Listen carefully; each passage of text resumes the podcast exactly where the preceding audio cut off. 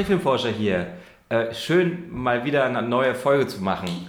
Äh, diesmal habe ich sogar einen Partner oder eine Partnerin. Das ist Marie. Hallo Marie. Ja, hi Robert. Hallo. Hi.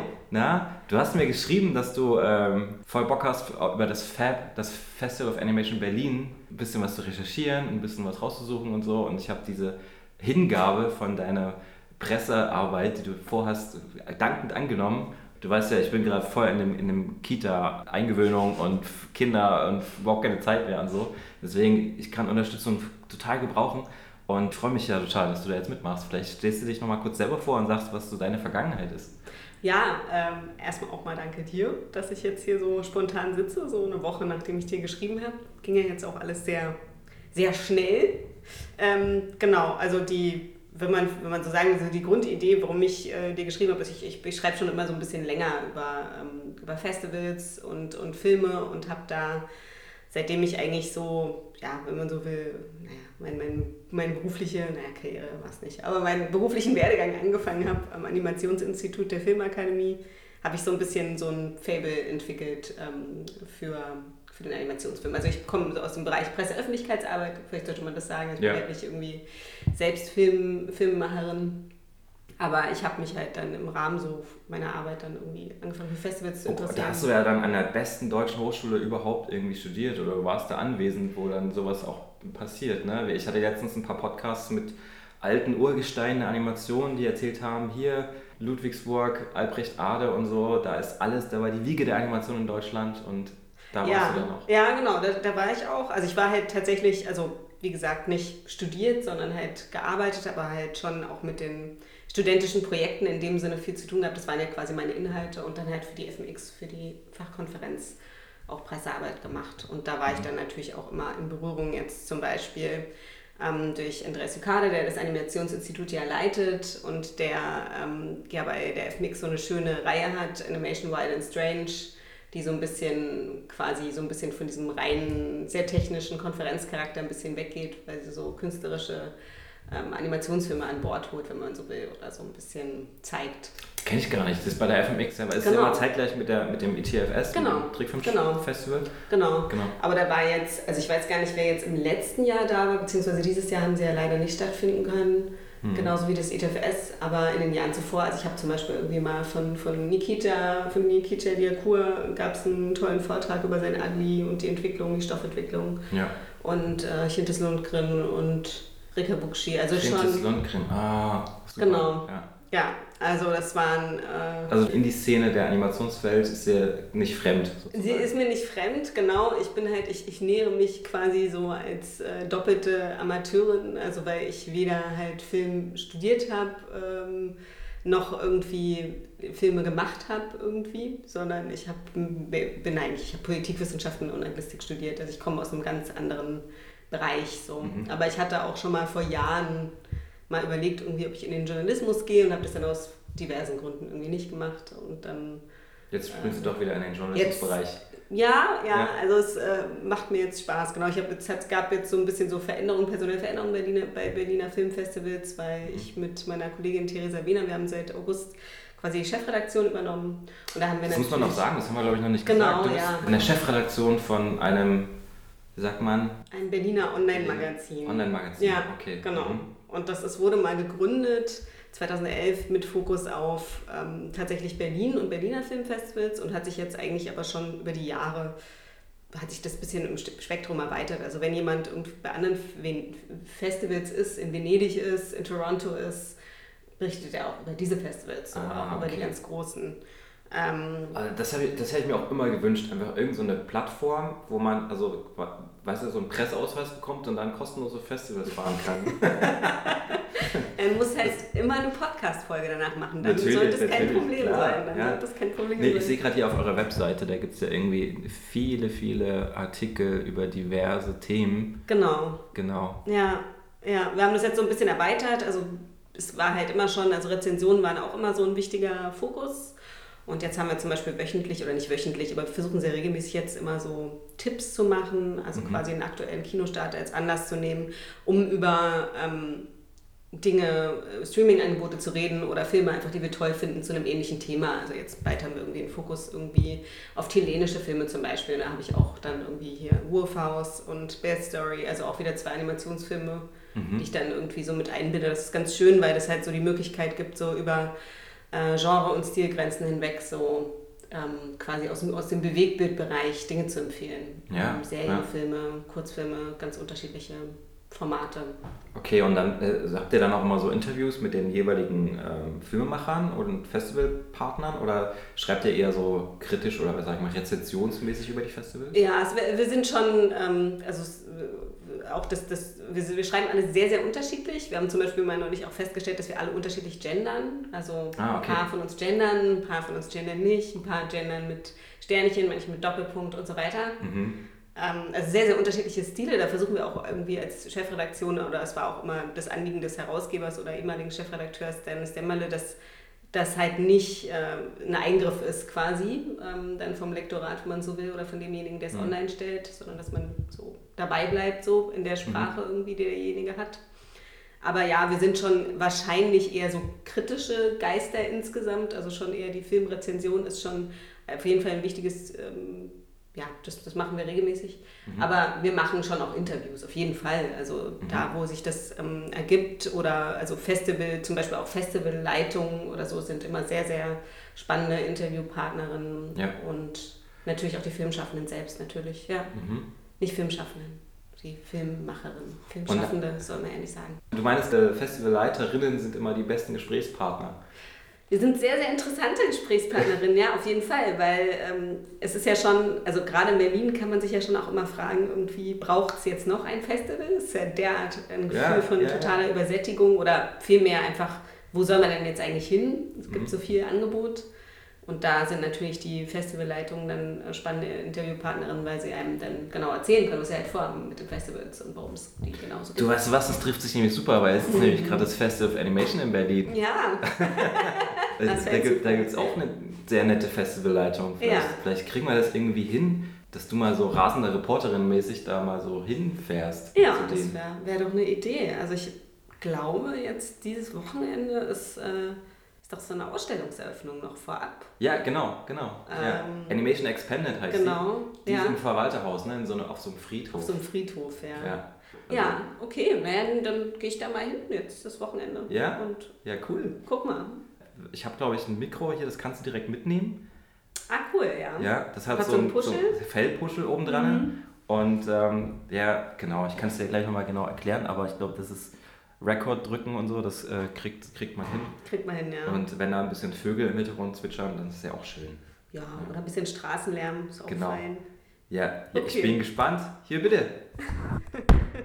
Danke, ich zieh mal los. Ja, bis dann. Ciao. So, ich glaube, das war jetzt. Jetzt müsste es an sein. Mal schauen. Ja, zweimal Recording. Jetzt müsste es eigentlich an sein. Test, Test. Das ist jetzt quasi der erste Sprachtest für das Interview gleich, für mein erstes Interview. Ich hoffe, dass dann alles funktioniert und dass man die Leute auch hört. Ich äh, setze mich jetzt aufs Rad und äh, fahr los mit dem Puschel-Mikrofon. Ja, hallo. Wir stehen hier gerade äh, mitten auf dem Friedhof. Ich weiß gar nicht, wie er heißt. Auf jeden Fall Prenzlauer Allee ähm, und ich stehe hier gerade mit Pia Dukic und ähm, dem Daniel Demele, ähm, den beiden Organisatoren vom Festival of Animation Berlin, was dieses Jahr schon zum vierten Mal stattfindet. Und ähm, ja, mich würde interessieren, ihr habt ja so ein bisschen den Standort gewechselt. Also ich kann mich erinnern, vor zwei Jahren wart ihr in der Wabe noch vor allen Dingen und in dem Kino da. Letztes Jahr war es dann ja am Hackischen Markt in dem kleinen Kino. Und jetzt seid ihr in Urania. Also ihr seid jetzt ja eigentlich total in den Westen abgewandert. Äh, wie kommt das? Ja, wir haben tatsächlich eine, eine, eine, kleine Reise hingelegt mit dem Festival, was die Locations äh, anbelangt. Letztes Jahr waren wir im äh, Kino Zentral in, den, in Hackeschnöfen. Wir hatten auch dieses Jahr geplant, dort ähm, das Festival stattfinden zu lassen, sowohl im äh, Zentral als auch im äh, Höfe-Kino. Corona hat uns da so ein bisschen Strich durch die Rechnung gemacht, äh, insofern als dass das relativ kleine Kinosäle sind und mit den entsprechenden Beschränkungen dann dort teilweise nur 20, 30, 40 äh, Leute hätten Platz finden können. Und so sind wir froh, dass wir in diesem Jahr relativ kurzfristig noch die Urania dann als Partner ähm, gefunden haben, die mit weitaus größeren Kinosälen ähm, dann uns natürlich auch äh, mit den Beschränkungen erlaubt, einfach ein paar mehr Leute dann tatsächlich äh, reinzukriegen. Genau.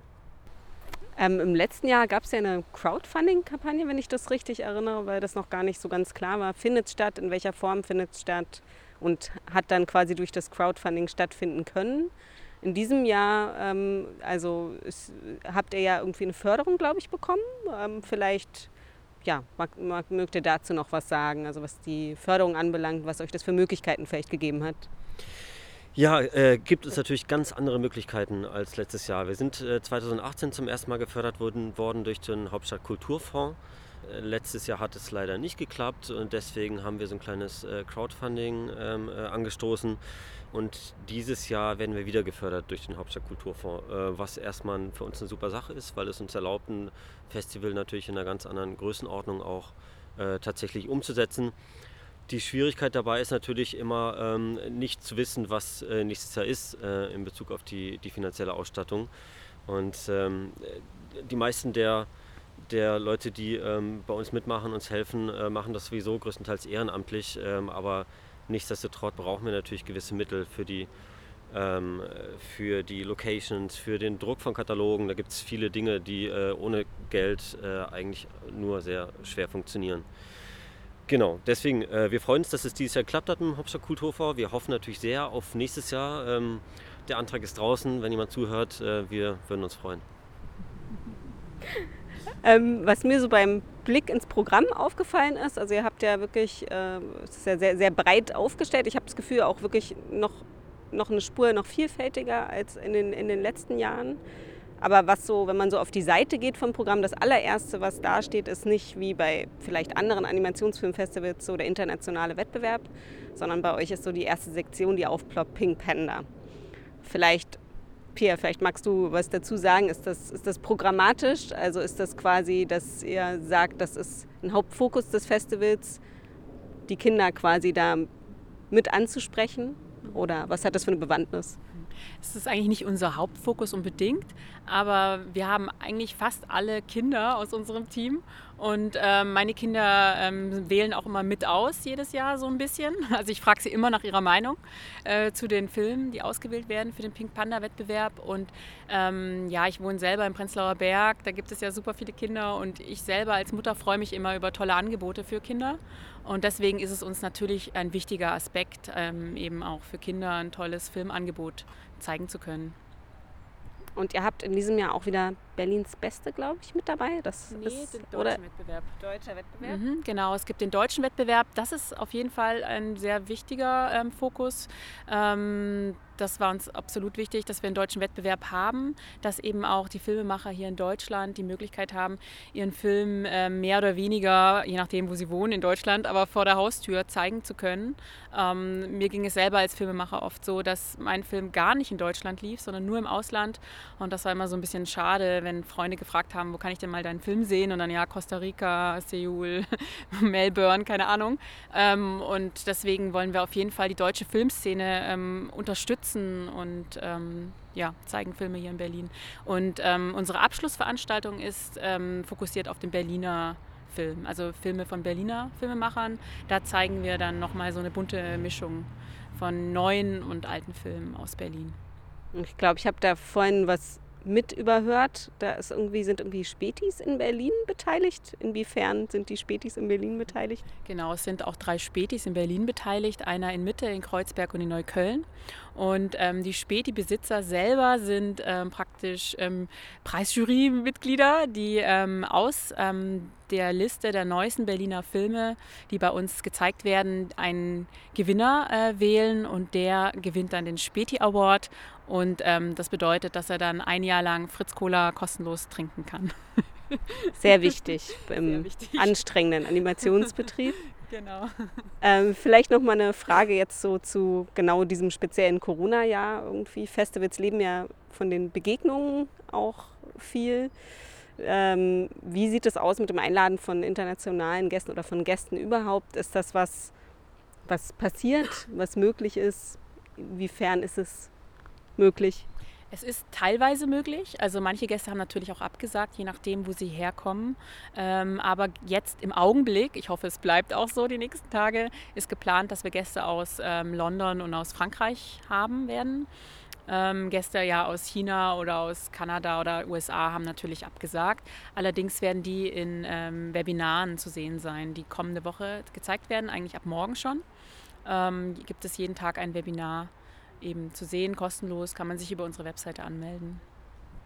Und ähm, was habt ihr für Möglichkeiten oder habt ihr Möglichkeiten geschaffen für Begegnungen während des Festivals, die halt quasi, wenn man so will, Corona-Hygiene freundlich sind?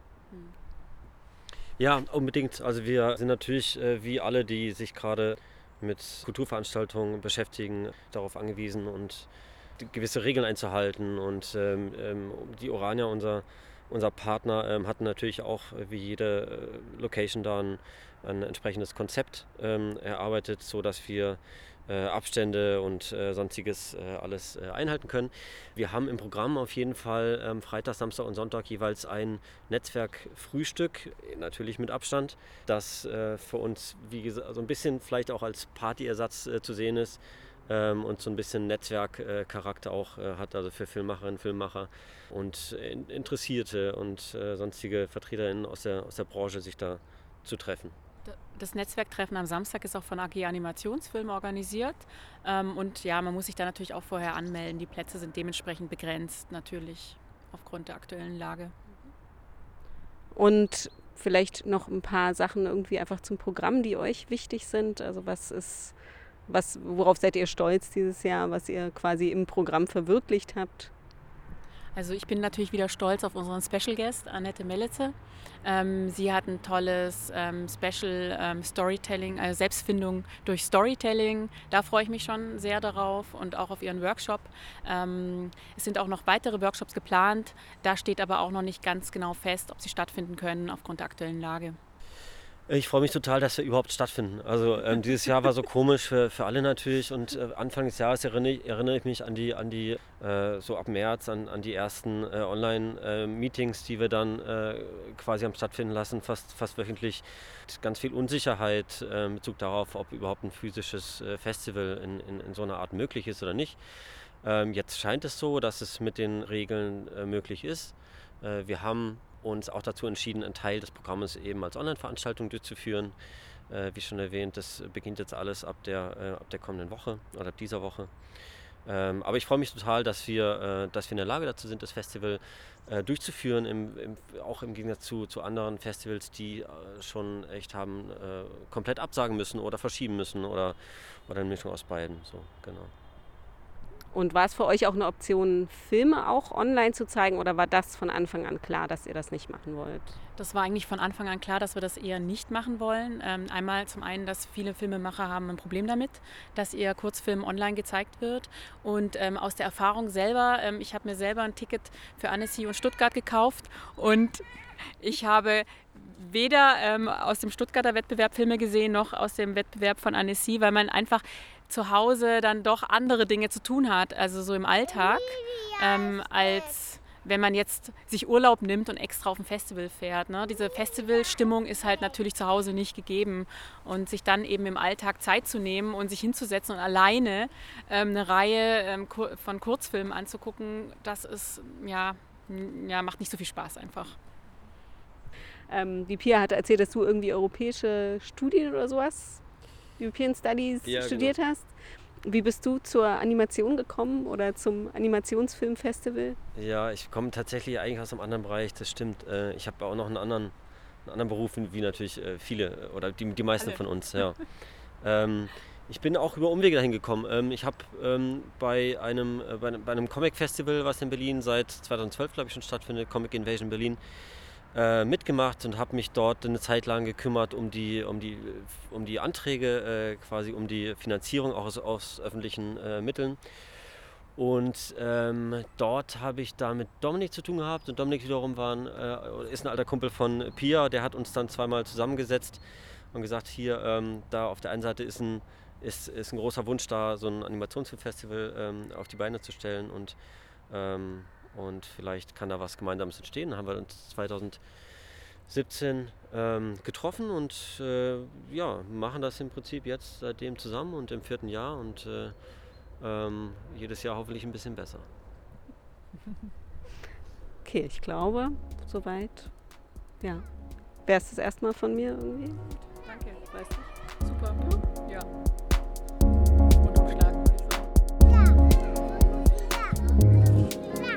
Ja, Mensch, das war ja super für ein erstes Interview. Das klingt so, als ob du das schon jahrelang machst. Wie hast du das gemacht? Äh, ja, vielen Dank. Ich habe ehrlich gesagt ganz lange ja mit dem Knopf erstmal rumgespielt, ob ich es an und auskriege. Und dann musste das einfach alles funktionieren oder schnell gehen. Die hatten ja nur kurz Zeit. Und Ja, konnte genau. ich gar nicht so viel nachdenken. Ja. Nee, also ey, du bist engagiert. Ah, super, super. Müssen wir das Logo ändern, ne? Wir Das Logo, ja, Trickfilmforscherin, ja, müssen wir noch länger. Das Einzige, was mir am Ende noch aufgefallen ist, du hättest ja mal Danke sagen können, Mensch. ich habe mich eigentlich bedankt. Das Oder wenigstens so Tschüss, dann bis zum nächsten Mal. Die wussten gar nicht, was sie sagen sollen. ja, also ehrlich gesagt, glaube ich, das wurde gesagt, aber es ist irgendwie nicht Da hast du schon zu früh auf Record gedrückt wahrscheinlich. wahrscheinlich. Ja, das ist irgendwie nicht mehr drin. Ja, ja. Jetzt hast du noch mehr aufgenommen, ne? Du bist dann noch irgendwo hingelaufen, hingegangen, bist du noch bei der Ausstellung gewesen. Genau, ich war noch bei der Ausstellung. Da sind ja ähm, ziemlich spannende Leute mit vertreten, die Gudrun Krebitz, ähm, die Dina Welowskaja und ähm, auch die Nicole Ebersold.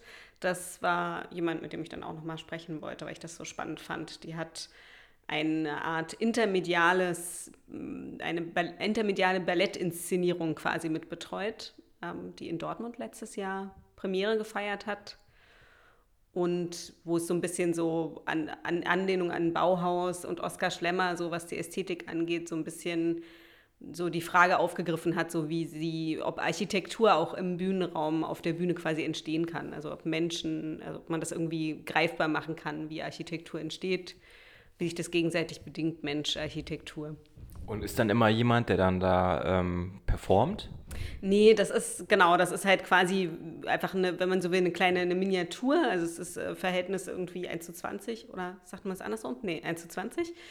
Und es ist eine holographische Projektion, die man da sieht. Ähm, ich glaube, das sagt sie auch später noch im, im, im, im Interview nochmal. Aber genau, also es ist halt eine, eine Aufnahme, wenn man so, oder eine, eine Adaption dieser Inszenierung quasi als Installation, die man da sieht. Ah, krass, das klingt ja spannend. Weißt du, wie lange die noch geht? Habe ich da auch Zeit, noch mit Kindern hinzugehen? Ja, doch, es sollte funktionieren. Also die Ausstellung dauert jetzt noch die ganze Woche, also die geht bis zum Ende des Festivals und ich glaube, diese Verwalterhäuschen Öffnungszeiten sind eigentlich auch ganz okay. Okay, Ja. also die, die öffnen nicht erst 18 Uhr oder so, sondern kann man auch tagsüber nee. schauen. Also ich habe hier irgendwo noch den Flyer in der Tasche. Ich gucke gleich nochmal. Ähm, Genau. Alles klar. Ja, dann, dann sneaken wir mal in dein Gespräch rein mit Nicole, ne? Ja, super. Machen wir. Cool, ich bin gespannt. Ja, ich bin hier gerade in der Suppenküche im Verwalterhaus auf dem Friedhof, wo die Ausstellung stattfindet. Und äh, stehe hier mit Nicole Ebersold. Ebersold, richtig ausgesprochen? Ja. Ähm, genau, und sie ist eine von den Künstlerinnen, die hier in der Expanded Animation Ausstellung mit vertreten ist. Mit einem Projekt, das nennt sich Fluid Housing. Und ähm, vielleicht, äh, Nicole, vielleicht kannst du ein bisschen was erzählen, einfach über das Projekt und äh, auch über die Installation, weil ich, ich habe quasi abgeleitet davon, dass hier Opernhaus Dortmund steht, dass quasi nicht die Installation das eigentliche ist, sondern dass sie so ein Derivat ist von dem eigentlichen Projekt. Ja, also Fluid Housing ist ein intermediales Ballettstück. Ähm, und die Idee davon ursprünglich war, äh, diesen Tanz und die Animation so zu verschränken, dass die beiden Ausdrucksformen dann einander wirklich bedingen. Also die funktionieren einzeln schlecht oder gar nicht. Ähm, genau, und Opernhaus Dortmund, das hatte letztes Jahr im November Premiere. Und es ist ein Bühnenstück.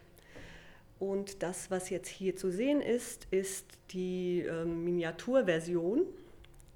Ähm, ausgestellt ist unser Arbeitsmodell, die Bühne im Maßstab 1 zu 20 und dann als, äh, da wir keine 1 zu 20 Tänzer auftreiben konnten, ähm, sind die Tänzer zu sehen als holographische Projektion.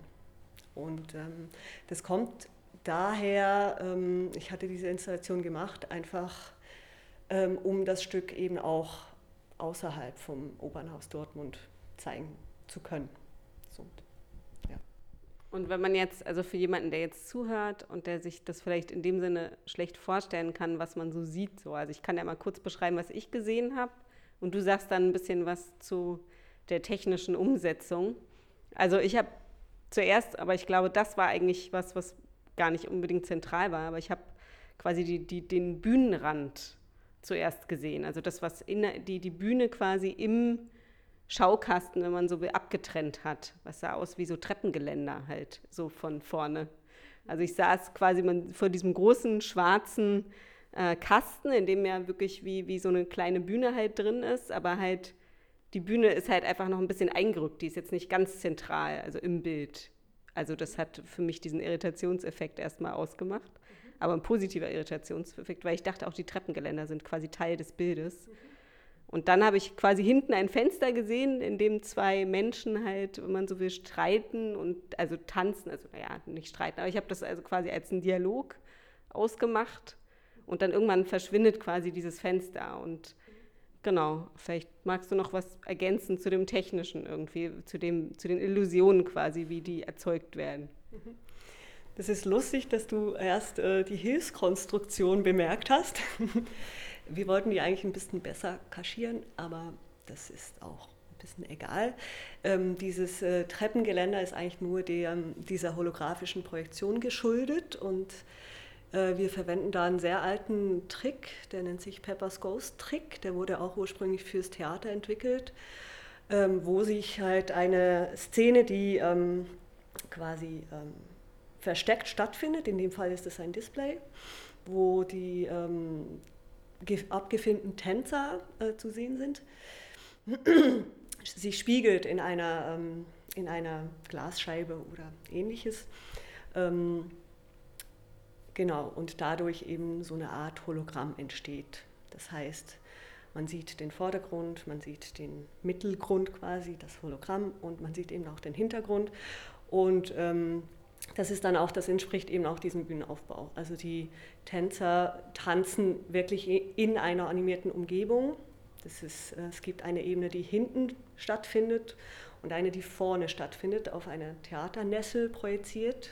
Das heißt, man sieht da durch und das hat auch noch eine, ganz an, eine andere ganz schöne Eigenschaft, mit der wir auch gespielt haben. Man sieht da nur das durch, was beleuchtet ist. Ansonsten, also man kann diese Fläche vorne auch komplett zumachen. Wenn dahinter der Tänzer, die Tänzerin nicht beleuchtet ist, sieht man die Person auch einfach gar nicht. Das heißt, mit, diesem, mit diesen sehr simplen Theatermitteln ähm, kann man auch Leute verschwinden und auftauchen lassen und solche äh, Geschichten. Genau. Und das ist dann auch das, was das Ganze ähm, eben auch vom Bühnenaufbau so ein bisschen speziell oder vielleicht auch neu macht, ähm, dass man eben durch diese zwei Ebenen wirklich Räumlichkeit schaffen kann. Also dass man wirklich einen Vordergrund und einen Hintergrund ähm, machen kann und dadurch wirklich die Illusion von, von einem Raum, einer Stadtlandschaft jetzt in dem Fall oder anderen äh, Dingen ähm, erzeugen kann und die Tänzer da drin sind tatsächlich. So. Und das ist so quasi der zweite große Sprung, finde ich, ähm, als Präsentationsform auf der Bühne. So. Also das eine ist die wirklich die Verbindung dieser zwei Medien, ja, also vom Tanz und Animation und das andere ist eben diese, diese räumliche Möglichkeit, eben das auch irgendwie ähm, eine Illusion zu erzeugen, dass da wirklich äh, es ist dreidimensional. Aber genau. Aber das, das finde ich halt das Spannende auch daran, dass das also eigentlich, äh, oft hat man ja das bei Installationen, dass quasi die, das ist im Grunde, es ist irgendwo der Bildschirm und dann läuft es und dann ist vielleicht noch, es ist irgendwie vielleicht noch ein Objekt im Raum, was noch interagiert mit dem Bild, aber du holst ja quasi die Animation eben von, wenn man so will, vom Bildschirm, vom Display runter oder raus. Also gibst halt da, da, entsteht ja dann diese Räumlichkeit eben dadurch, was du jetzt gerade beschrieben hast, die wirklich tatsächlich ist. Bist du an, auch ansonsten irgendwie im, im Bereich Anima also bist du auch im Bereich der klassischen Animation unterwegs oder interessiert dich das dann eher weniger? Ähm, ja, ich weiß gar nicht, was ist, wo machst du den Unterschied? Mm, ich mache den, mach den Unterschied bei einfach, also dem, weil, weil jetzt, also wir sind ja jetzt hier beim Festival of Animation und immer wenn man Animationsfestival oder Festival sagt, hat man halt die Vorstellung von, man geht halt ins Kino man setzt sich da hin und man guckt was. Klar, es gibt immer wieder auch ja, Momente, die das aufbrechen, aber das, das, das, das meinte ich jetzt. Also ob du dich äh, auch als Animationsschaffende in diesem sehr klassischen oder Stereotypen meinetwegen Sinne verstehst. Ja, also ich komme eigentlich auch von dort. Also ähm, ich habe einen Film gemacht auch für die Leinwand und ähm, da war eher der Arbeitsansatz sehr anders zu klassischen Animationsfilmen, weil das ein Projekt war, wo wir ähm, Pflanzen gefilmt haben beim Wachsen, also Zeitraffer ähm, verwendet haben und das dann kombiniert mit Animation. Und ähm, das Produkt war dann quasi auch ein klassischer Film, der aber sehr unklassisch entstanden ist. Insofern, also mich interessieren schon diese Grenzbereiche immer, also so über dieses Medium hinauszugehen, sei das in der Machart oder eben in der Präsentation ähm, dann schlussendlich. So, also das ist, ich würde mal sagen, beides. Und ich denke, dass äh, mit Animation im Raum oder in experimentellen Formaten von Animation. Es gibt so viele Möglichkeiten und es gibt so viel zu tun und es ist, Animation kann so viel mehr sein als einfach ein Film auf der Leinwand und das ist das, was mich interessiert generell. Ja, cool. Das war die erste Folge, würde ich sagen, oder der erste Teil von Festival of Animation Berlin. Ja, irgendwie schon. Ne? Es war äh, jetzt so ein bisschen, wenn man so will, der, der Vorbericht, so das, der Vorgeschmack aufs eigentliche Festival. Ich bin ja leider nicht da. Wie jetzt? Du bist jetzt nicht da? Du hast jetzt so gut vorgearbeitet und jetzt bist du wieder ab, oder was? Ja, ich bin leider, ich, man kann das ja, weiß gar nicht, darf man das laut sagen, ich bin in einem Risikogebiet, wo ich ein Festivalprogramm, also eine Filmreihe kuratiert habe. Und das ist halt nicht in Berlin. Also, obwohl Berlin auch Risikogebiet ist, aber ich bin in einem anderen Risikogebiet. Was ist es denn da genau, um jetzt nicht abzuschweifen? aber was in Wien? Ja? Das nennt sich Under the Radar, ist die zehnte Ausgabe davon. Das ist ein Experimental- und Animationsfilmfestival, aber es ist nicht nur ein Festival, es ist auch Symposium, Workshops und so weiter. Und äh, da feiert ASIFA 35 Jahre bestehen und da habe ich quasi so ein Jubiläumsprogramm zusammengestellt. Nicht schlecht, okay. Na gut, dann mache ich das einfach alleine. Ich, äh, muss ich irgendwie gucken, dass ich die Kinder abgebe und dann fahre ich mal zum Fab. Ich halte ich eh vor. Na klar. Schon, so, ja, was, ja. und was, was, was denkst du, was du dir da so was hast du mal so ins Programm, Programm geguckt, wo es sich Ja, natürlich. Also ich glaube, die ganze das internationale Festival, das deutsche Festival, ähm, äh, die Competitions sozusagen. Ne? Das ist ja, ja, das, was, was mich auch immer interessiert. Dann das Rahmenprogramm nehme ich noch alles mit. Und dann nehme ich natürlich auch noch die ganzen Online-Workshops und die Workshops mit.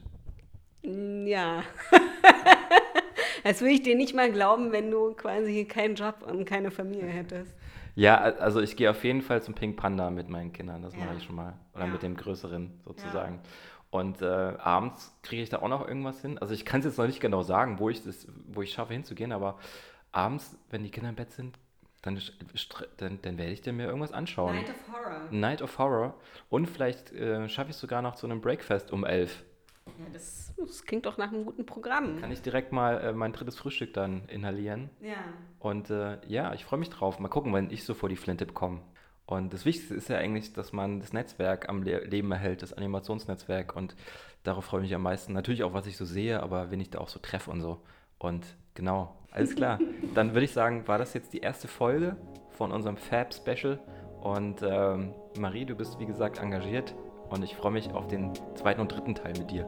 Ja, vielen Dank. Ich freue mich auch. Bis dann. Bis dann. Ciao.